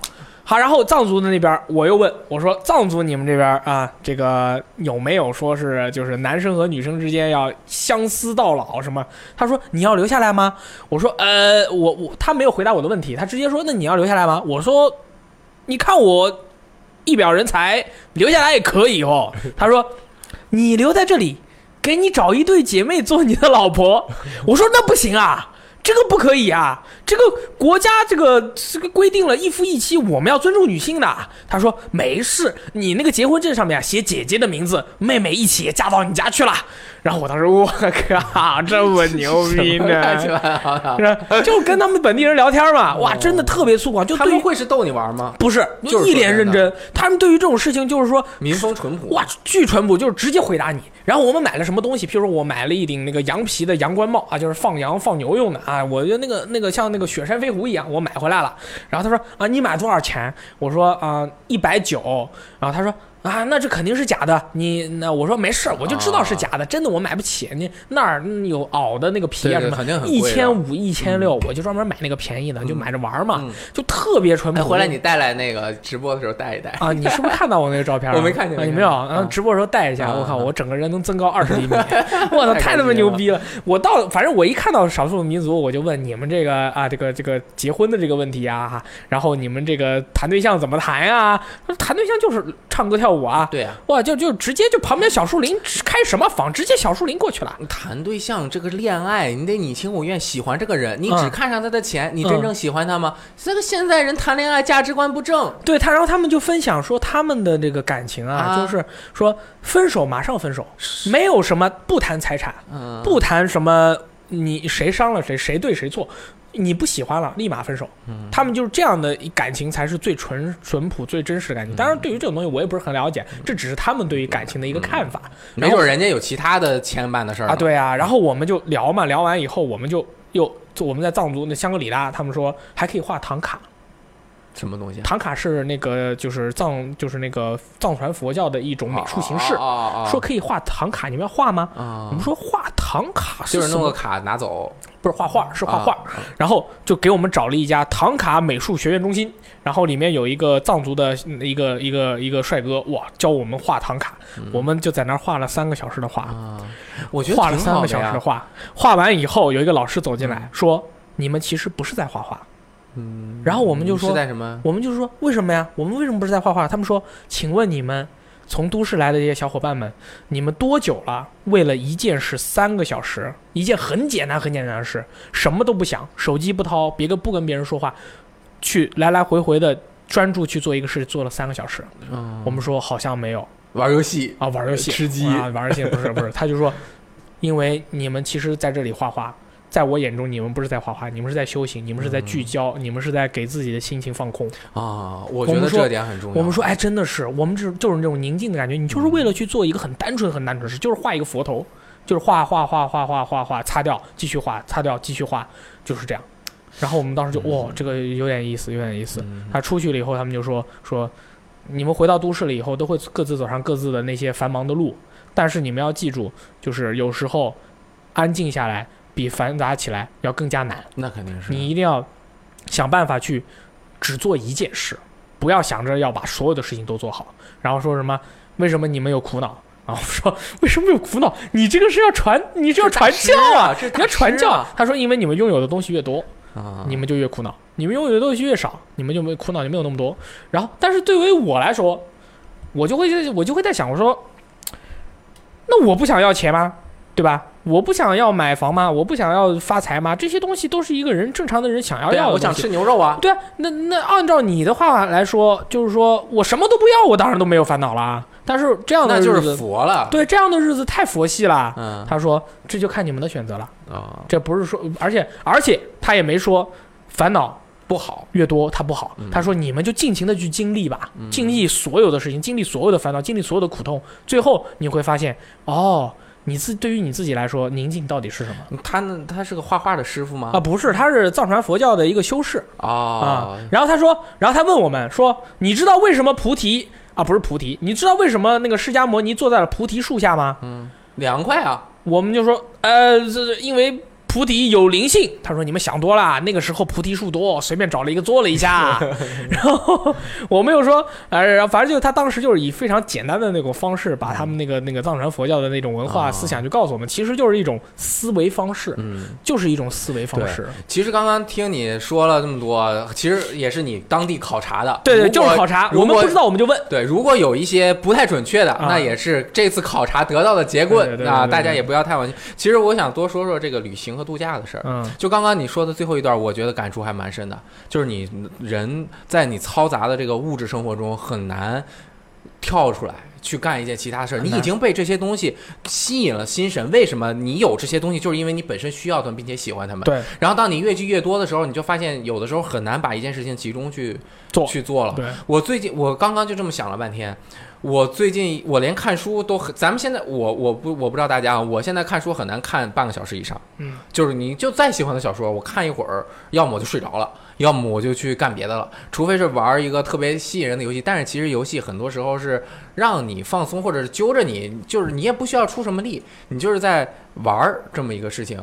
但是真正你能够静下心来做，我也是画画，嗯有一呃，好像是有一段时间，萨利正好回家了，待了半个月。我在半个月我就在家画画。那你是够闲的，在家画画。呃，我是正好前一阵儿那次不是从科隆回来，去了那个一些地方，然后拍了好多照片儿，照着那个那个那个那个一个一个胜利女神，嗯然后在那画那个，拿铅笔画了三天。每天画两三个小时，然后画完了，那个现在在我家挂着呢。我就感觉那一段时间是我来游戏时光工作之后呃最纯净的、最直、最简单的啊没一种感觉。干什么，就是但是又与众不同。嗯你你感觉那三个小时就是瞬间就过去了，但是你你感觉你心情被调节了。对这种调节心情的方式有很多。你出去旅行和旅游，其实我个人不太喜欢“旅游”这个词儿。嗯，小时候才是旅游，就是。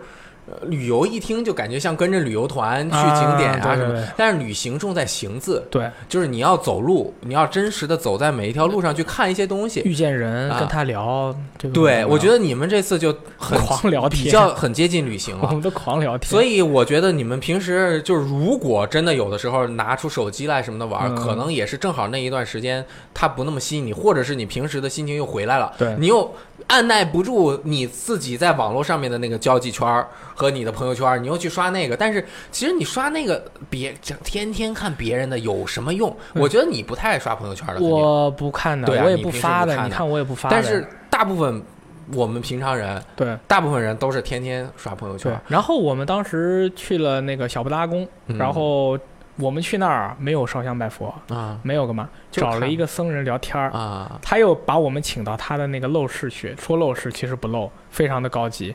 他是十五年前背着那个砖块儿把这个寺庙建起来的一个老僧人。嗯然后我们跟他聊天儿，我们就问他，我们说，对于现在而言，对于你们寺院的这些僧侣而言啊，什么是最大的这个诱惑？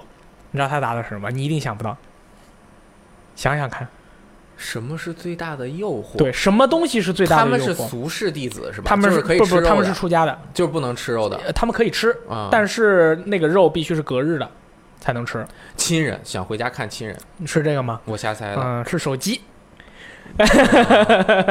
就是他们也想看手机，他们也想看手机。哎，因为这个信息获取太方便，它就是很爽啊。对对对对对，他们说现在的这个最大的就是我感觉他是没有直接说嘛，他说这个手机这个东西啊，真的是罪孽深重啊。他他让所有东西的获取成本放的特别低，然后你随便就很爽，就是不愿意出门了。感觉我在手机上看一个什么东西，我全世界全都身临其境了。其实什么东西变得简单了，它反倒就变得没有价值了。对啊，所以说当时我们就跟这个老僧人，这个僧人他是说藏语的，他的汉语不是很好，所以说还跟我们说了。就是交流的在比较简单的这个层次在交流，就是我们也是也是收获良多吧，和一群人围着他跟他一起聊天，然后问他情况啊什么是现在的还有没有人做僧人了？他说每年，嚯，怎么每年还俗的二三十个？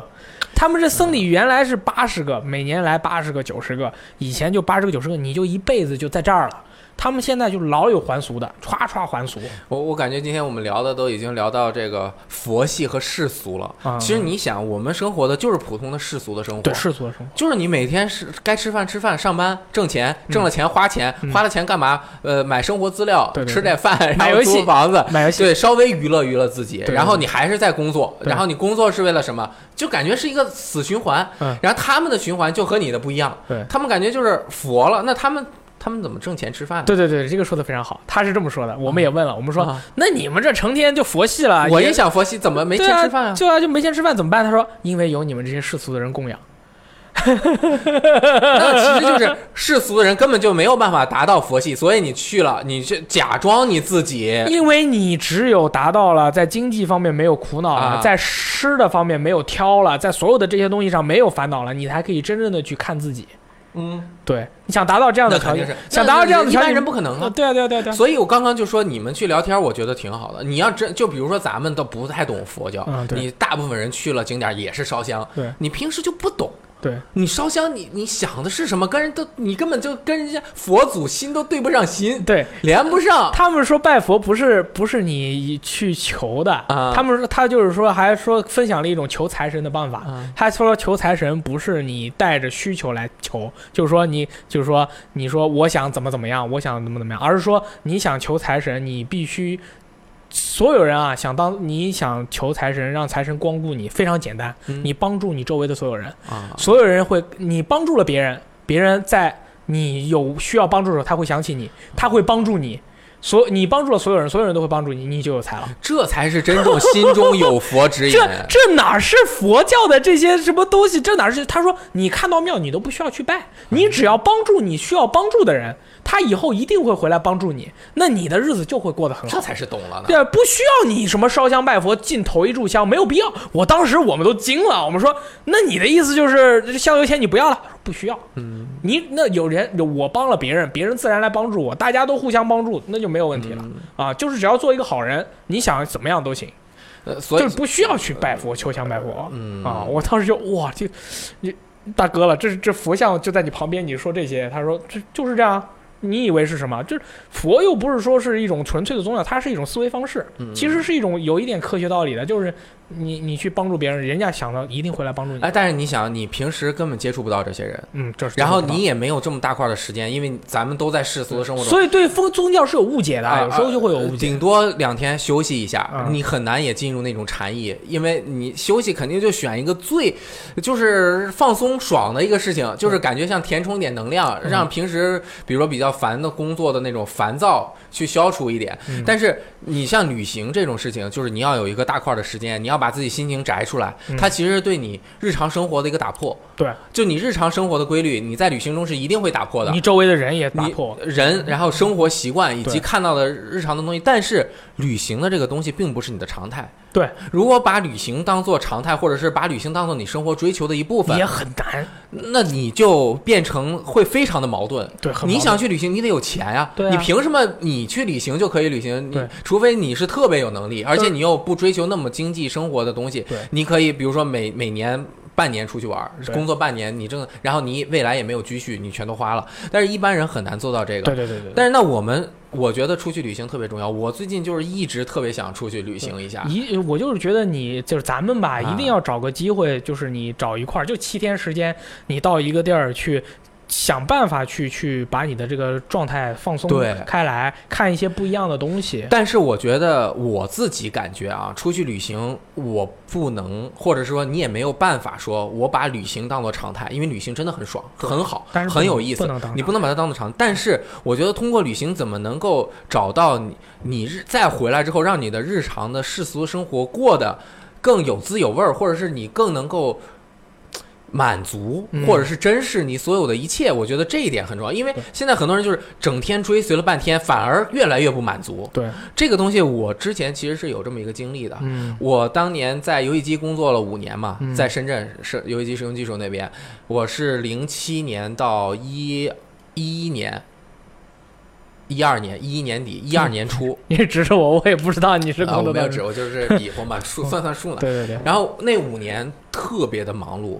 就基本上没有什么休假，因为你知道，在杂志半个月出一本书，你根本没有时对间，你没有年假可以请的，你请半半个月出完蛋了。你你谁谁谁写你的东西啊？顶多请个三四天。所以那会儿我为什么那么喜欢去草地音乐会？就周末的时候大家一起弹弹琴。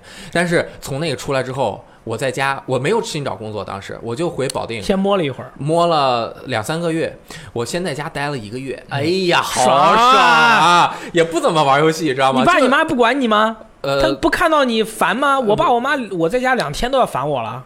呃还行还行啊因为因为太久不在家待着了，而且是他们非要叫我回去。因为在深圳那么远，一年回来一趟，嗯是吧？我回去了之后，先待了一个月，嗯买了一张 Bob Dylan 的演唱会的票啊，这个是呃几月忘了，三月多，呃，然后呢，我就先待了一个月，后面半个月的时候，我在家闲得横蹦，我不知道我要干什么，我这个烦呐，你是你是觉得很燥吗？你就觉得很我特别燥。就感觉在油锅上面煎。跟我想的不一样，因为嗯我想的是我不上班啊，嗯我以上班的时候想干那么多事儿，我干不了。对，我回家了，我想干什么干什么，我听歌，我出去逛大街，嗯结果发现也没那个心气儿，然后我就开始闲得横蹦想办法。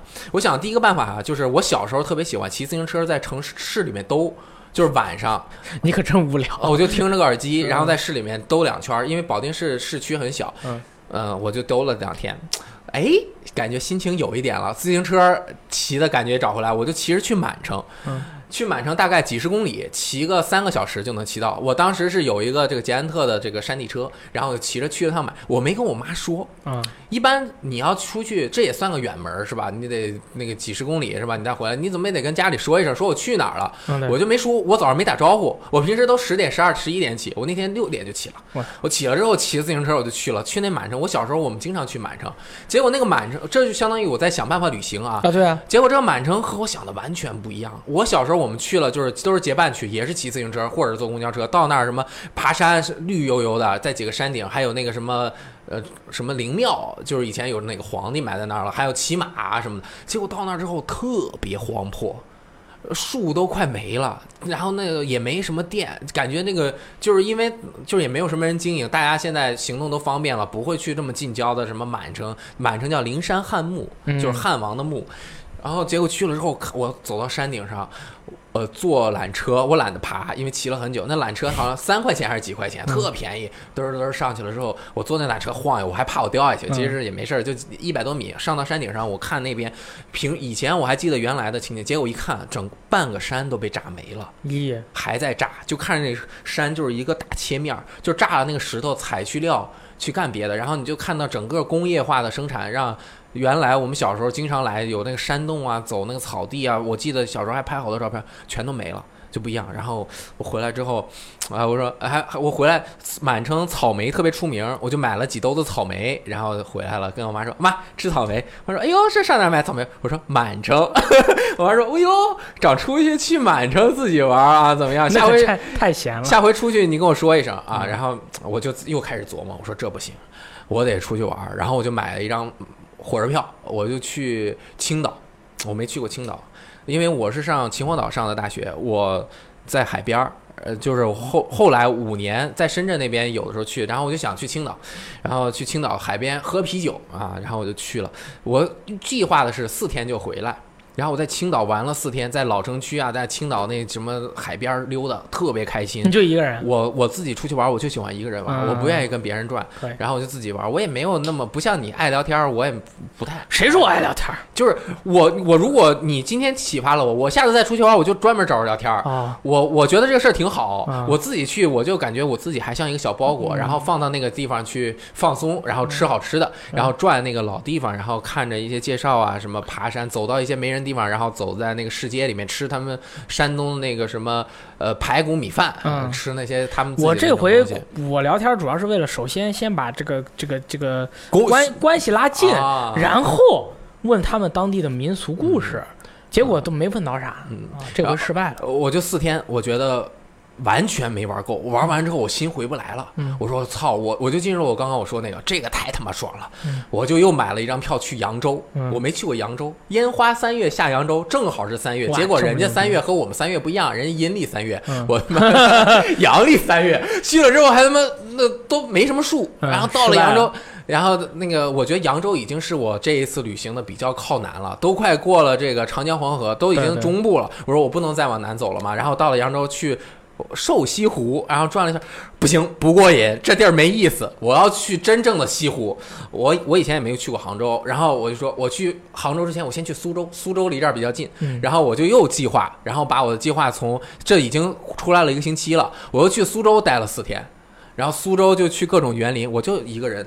一个人去那假山里面坐着，那个时候是不是不认识萨利啊？不认识啊？那会儿，嗯那不跟我一样吗？我靠，我那个我就感觉我我要我要变成我要变回文艺青年，我要他妈的嗯你要变成一个这个旅者，啊，我要变成旅者，我要在自然环境中，当然那好像也不是什么自然环境，都是人工修建的园林城。市嘛。但是你我去园林就感受，比如说什么园林建筑，它一个园子分春夏秋冬四个景儿，一般都是这样分。什么一个圆洞是为什么？因为它要成画，每一个墙上面的一个窗户都是一幅画，外面要种一棵树或者有个假山。对然后我就在那边逛，我就经常爱做的事情就是坐在山顶上。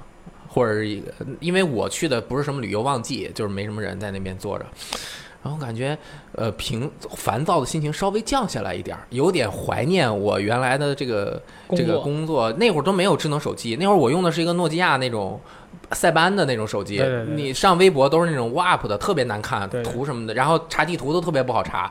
然后最后一站去那个西湖，到了那块儿，我心境其实有一点回到，就是我有点怀念我原来的生活了。正好我其实出来玩之前，我去面试了几个公司，然后有一个公司已经通过了，然后就是游哎，戏时光通过了，我到了西湖，到了这个杭州，哦，是在苏州结束的时候给我打电话，嗯他说：“哎，你这个什么时候过来体检啊？嗯那个你要入职了。”我说：“哦，挺挺好。”但是我说不行，我要在这边多玩两天，我还没去杭州呢。我没这么跟他说啊，因为我刚到苏州，因为我的计划是要去杭州，嗯本来我准备在杭州也待四天，结果待了两天。但是就最后那两天，我忽然意识到我的正常生活又要回来了。嗯我特别喜欢杭州，就是因为那个可能是我那一次旅途的终点，而且我的心情极好，因为我呃休息的时间也过了，我也出来玩了，我的钱也花的差不多了，然 后我就骑着自行车围着那个西湖转，转了两到三圈，就是每天转一圈儿。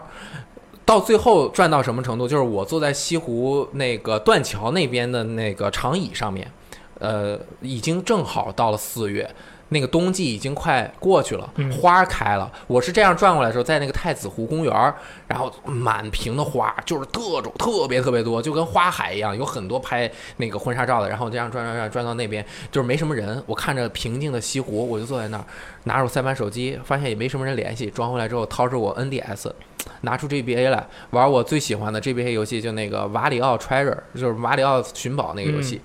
哎呦，我忽然就感觉，哎，我可能又做好了回到我日常生活去的那个准备，但是呢。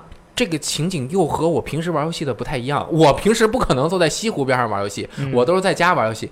同你看着这个很好的景色，然后你又在做你一个日常的事情，这个感觉就是很魔幻，让我的这次旅行有了一个很好的终点。对，我再回来之后，就是又重新投入了一个工作，这就相当于什么呢？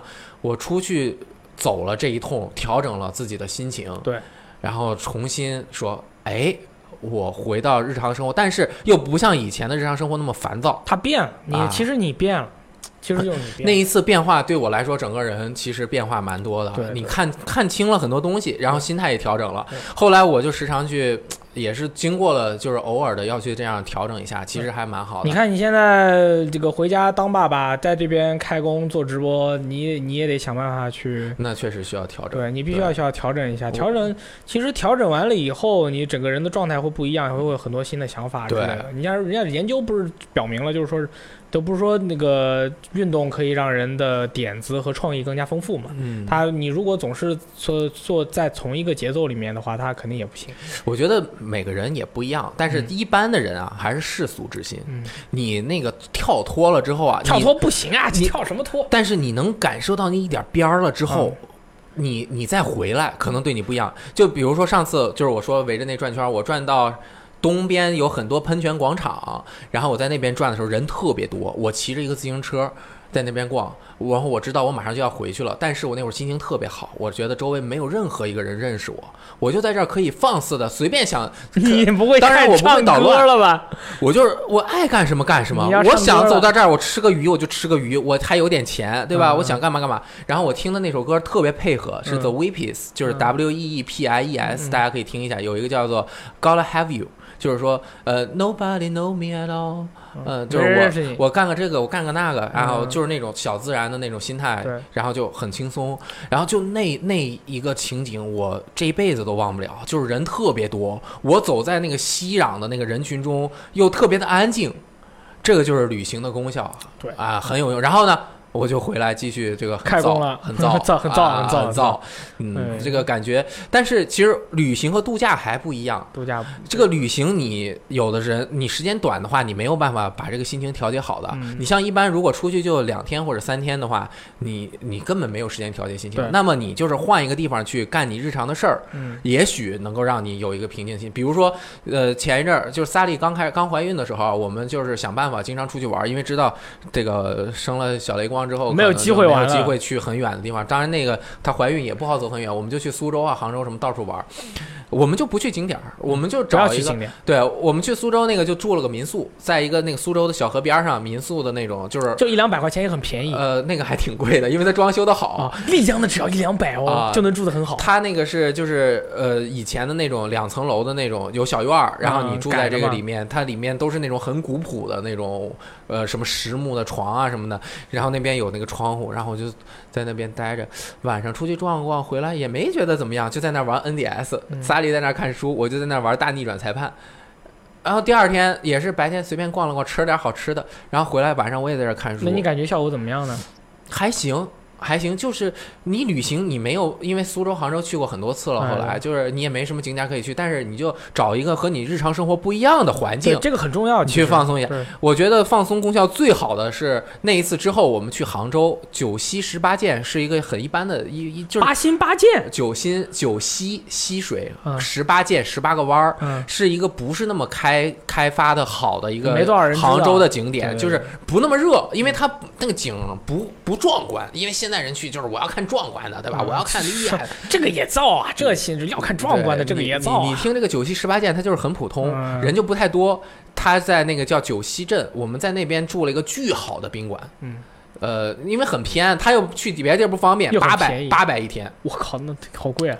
但是那宾馆好到什么？就是那个你住的地方是，比如说就像我们演播室这么大，嗯然后你的那和演播室一样长的一个是你的洗漱地方，嗯，有两个水池，这么大，一个巨大的澡盆，八百块太那边还有淋浴，然后这边就是整个有那个宽度嘛，嗯是一半那个，还有你这边的那么宽，整个是一个大阳台。那阳台外面就是茶花田，嗯，大树巨高，然后你看全是茶花，哎呀，高兴的，然后就坐在那儿，蚊子巨多，然后弄点蚊子水，然后在那我就坐在那个沙，我都没出去。第一天下午，嗯我们俩就坐在那个呃那个那个行，我知道你坐坐在阳台上，你打游戏，他看书嘛。啊。我那天是我在那看书，我还是看书，那后来玩游戏后来玩游戏。后来玩啊，游戏然后就看书，就嗯看着看着书睡着了。嗯哎呀，真是他妈爽！嗯然后白天特别热，我们就在那那个屋里待着，然后嗯酒店的饭还特好吃，就是有点贵。然后出晚上凉快了，我们就出去在九溪十八涧那边逛一逛，这种是度假。但是度假。你就要去做你一些平常的事儿，看看书啊，玩玩游戏啊。对，但是你要出去旅行，你不能去整天，那是你你没法调整心态，你得经过一个轮回之后，你再回来才能找到。对。啊。反正我也分享了一些乱七八糟的。哇，你分享完了，啊，基本上分享完了。可以。啊。我也没有什么了，我就是这一趟走下来，反正最多的就是，因为我们这个团它强调的就是遇到新的朋友，对，然后以及跟当地的人聊天，去交流你们的想法。你们这团真挺好玩。他们之后还那个还辩论佛法，你们还辩论两个小时，是谁和谁辩啊？就就是大家自己变。不是，是有大有那个修士，然后他们就有人就留下来跟修士聊天，就是聊了两个小时。我们在那儿画唐卡嘛，他们在那儿变，变完了回来我们都画完了走了，他们继续画。我说我还那这个辩论辩了两个小时，那这个辩论和休息的这个这个辩论和画画这个是呃，这个你们向导给你们安排好的，你们可以选的，还是说你们到那儿自己发掘的？这画唐卡是要画的，啊就是是这个这都是选择好的。哦但是你留下来想聊多长时间的天，他那个呃修士他只是给你介绍一下这个藏传佛教什么情况，嗯完了以后就结束了。啊，但是你想聊下来跟他聊天，或者你留下来画唐卡，或者你全都不想干，你就出去自己玩都可以，那要额外付钱吗不？要钱，全都不要钱。就是那他修饰为什么跟你聊天啊？那不是这个团费已经付了，啊肯定是团费就是他有一个基本的钱，对就是你们这但是你来了，你跟我们沟通啊还是什么的，无所全都不。要钱，我们中间没有任何的收费项目他没有到带你到哪去买什么的东西，全都没有。你们这个团 还我怎么感觉这么像广告啊？你们赶紧联系我们，我们给你们这做广告，绝对拉我们大部分的肥仔出去。你们，我觉得你们这个还真不赖，真的挺真不赖。真的挺好。然后，但是我就知道那些现在的大部分的旅行团特别的坑，尤其是那种中老年团。啊，就是出去要你特别低的一个价格，出去就狂消费，你不消费他也没办法拿，但是他拿话塞你，啊，他总是就是嘚啵嘚嘚啵嘚嘚啵你，对，因为他们他们他们这个团确实是他们。一开始的时候成立的时候，就是两个年轻人喜欢徒步出去旅行，自己出去了，然后最后他们出去以后老练了，带着别人嗯说：“哎，你喜欢旅行吗？我带你一起出去。”慢慢成立的。他的这个理念就非常的、哦非常的小众，是不是也挺贵的？其实呃，不太贵吧？就我去云南这一趟，就这么多，就沿途住客栈住的特别好，嗯七天吃饭也不用花钱啊，吗吃饭自己花钱。？OK，吃饭全是自己花钱你自己去，然后他会推荐你几个馆子，自己去，嗯都特别棒。嗯哇，我去那个香格里拉，然后吃的那个牦牛舌，哇，太好吃了，嗯四十块钱那么大一盘。因为不是导游带你去的，所以也没什么可以说分成，对对就是推荐你好吃。就是这个东西啊，他他他就是说你要跟我们一起吃吗？就跟一起吃，全都 A A，OK 要不然你就自己去吃。嗯，然后七天，然后住的都特别棒，住的特别好，然后三千多块钱啊，啊？啊，三千这么便宜啊？三千七百多块钱，对，然后飞机票自己买啊，哦，那加上吃饭自己付啊，那加上飞机票就得多少钱了？就六七六七千，六七千，啊加上吃饭什么的，但是吃饭也不贵，因为我们去的地方都特别小众，嗯，我们四个人大男人，然后嗯点的那个米线，物价夸夸吃八十块钱，嗯四个人吃八十块钱，过去我们有一次去越南玩我们八个人去了人一个家庭咖啡馆，晚上人家都快停业，在那吃饭呢。我们去了，招呼我们嗯坐下吃每个人喝了两杯咖啡，一共花了三十对，哇，这么人，民币。对对对，我操，就是那物价就是不不一样的。对，啊然后大家都是有这个，然后我们一起团里面的人都是有有知识的人，嗯什么医生、老师，然后搞金融的，都聊得特别开心。其实你们这更像个聚会啊，也有点像啊，其实就是个活动，对和自由行差不太多。对呀、他们就说你们来我们这儿除了旅行以外交朋友的，夸夸加微信，夸夸加微信自己回去聊。这改改改变了我对旅行团的一个看法，这它相当于一个新的我一开始不相信，我一开始我不相信，我说这还能有啥？就是我这个人其实是比较处和生人接触，啊所以我就是特别喜欢一个人玩。啊我去旅行还是别太盲从，一定要做好功课。对，然后走路用走的用走的，很重要。嗯，那个当然在美国不能走啊，那个美国你要开车，但是到了一个地方，你一定要脚踏实地的去走，去进入每一个地方，去观察每一个角落。对，这个很重要，就是很。人人文这个东西最重要的，其他的我我推荐一个应用，这个绝对不是广告，叫 TripAdvisor，就是猫头鹰旅行。它是一个像大众点评一样的一个 A P P，大家如果出去玩，一定不要在国区下，国区的那个有问题，它的那个排名和推荐可能被渗透了。啊，我都是去外服下的，下了之后你一看和国内那个版本完全不一样，推荐的东西。然后那里面就是有每个景点的一些排名啊什么的，它就是推荐你去一些有意思的地方，还挺好的。可以嗯好。这一期的节目就是我也不知道我们录了个什么，这期我们跟游戏没有关系啊，我们这期就是两个人聊旅行了。但是我觉得对于这个我们的读者来说，他们也可以听听我们这种非旅行专家的想法啊，也许有点帮助。个人的体验嘛，嗯这个确实还不错啊。好，那么今天的节目就到此结束了。如果你们不喜欢，也别说太多啊，反正这样的节目也不太多删评论，删评啊。但是如果你们比较喜欢的话，也可以留言啊，我们可以做一些这种这个闲聊的。大家可以私信我，我告诉大家是哪家旅行社，不告诉的，微博上面私信我呀。那也不告诉他，哎，这这个应该我说十八岁到三十九岁之间，应该大家都知道是哪一家了。完了，对，全中国也没有几家是这样。完了，我们一期给他做了一期广告，对，没事的，挺好的。那如果能通过这种方式提高大家的生活质量，也是一个很好的方式。啊，我这回去就是为了让我们编辑部的那些人，你先去探探路，我先去探探路啊，让然后让他们去去发掘更多的生活，啊因为我咱们天天是开工开成这样，我觉得也需要去发掘一些，人需要充电嘛，对对对，不然你每回照过来都是那两句没什么好说的，很尴尬，对生活得有点感触。好，节目就到此结束了，我们下次再见，拜拜拜拜。你累积了许多飞行，你用心挑选。